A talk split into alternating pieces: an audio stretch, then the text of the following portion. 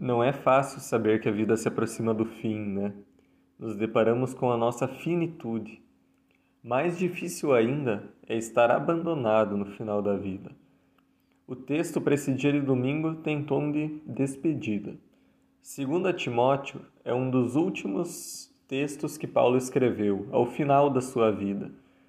As cartas a Timóteo têm o propósito de instruir Timóteo, esse cooperador de Paulo que Paulo conheceu na cidade de Listra e levou junto em suas missões, preparando esse jovem para o ministério. Timóteo foi alguém mentoriado de perto por Paulo, alguém acompanhado por ele. A Bíblia transparece um relacionamento de confiança e amizade muito grande entre os dois. E enquanto escreve essa carta, o apóstolo Paulo está na prisão. É provável que a sua sentença já foi dada, pena de morte. Ele sabe que ele vive seus últimos dias e sua vida se aproxima do fim.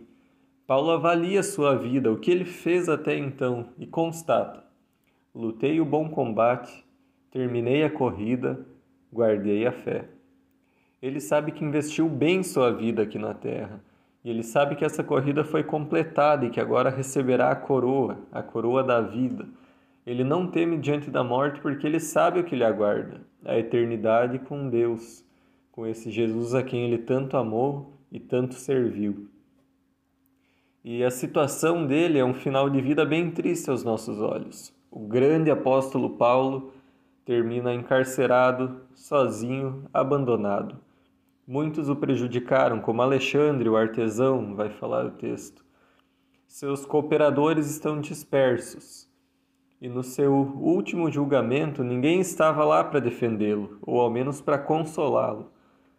Paulo, que sempre esteve cercado de pessoas, agora não tinha ninguém lá com ele, a não ser seu cooperador Lucas, o autor do Evangelho de Lucas e de Atos, companheiro de missão de Paulo. E nesse texto, Paulo também convida Timóteo, seu grande cooperador e amigo fiel, para visitá-lo. O apóstolo Paulo não teve um final grandioso, um grande culto em memória, um grande sepultamento ele morre como um desconhecido, um abandonado, solitário. Aos olhos do mundo, esse é um final terrível, parece que ninguém se importa com ele, mas ele foi grande aos olhos de Deus. E esse homem, prisioneiro de Roma, sem luxo nenhum na vida e com um desfecho extremamente humilde, foi mais influente na história que todos os imperadores romanos juntos até hoje, seus escritos influenciam profundamente a vida das pessoas, porque são palavra de Deus, palavra que Deus deu através desse homem.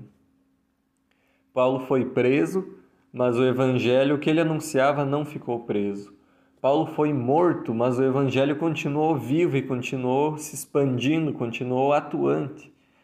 Esse homem vulnerável deixou um grande legado porque ele investiu naquilo que é eterno, naquilo que não passa. Paulo deixou um legado na vida das pessoas. Nesse capítulo de 2 Timóteo, vemos uma lista de cooperadores, pessoas que ele preparou, apoiou, acompanhou de perto e que continuaram essa missão de Paulo. Diante da morte, nós constatamos a vulnerabilidade dessa vida. Mas o que permanece é o que nós construímos com Deus, e as marcas que nós deixamos na vida das pessoas a partir do Evangelho. Paulo está sozinho no final da vida, mas ele não se queixa. Ainda aqui, a graça de Deus basta a ele.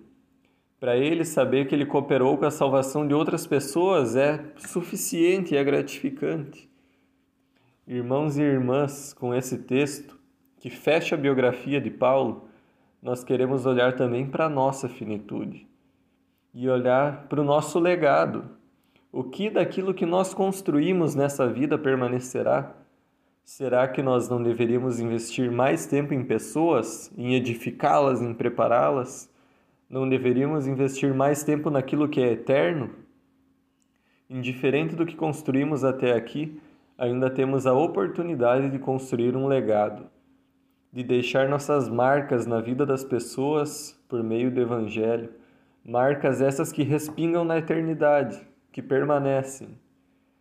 Deus abençoe a cada um e que cada pessoa possa ter sua vida grandemente usada no reino de Deus, que cada um de nós consiga construir algo que tenha reflexos na eternidade. Esse é o meu desejo para você e que assim Deus o abençoe e te use no seu reino. Bom domingo e um grande abraço do missionário Bruno, da comunidade da Melk em Joinville.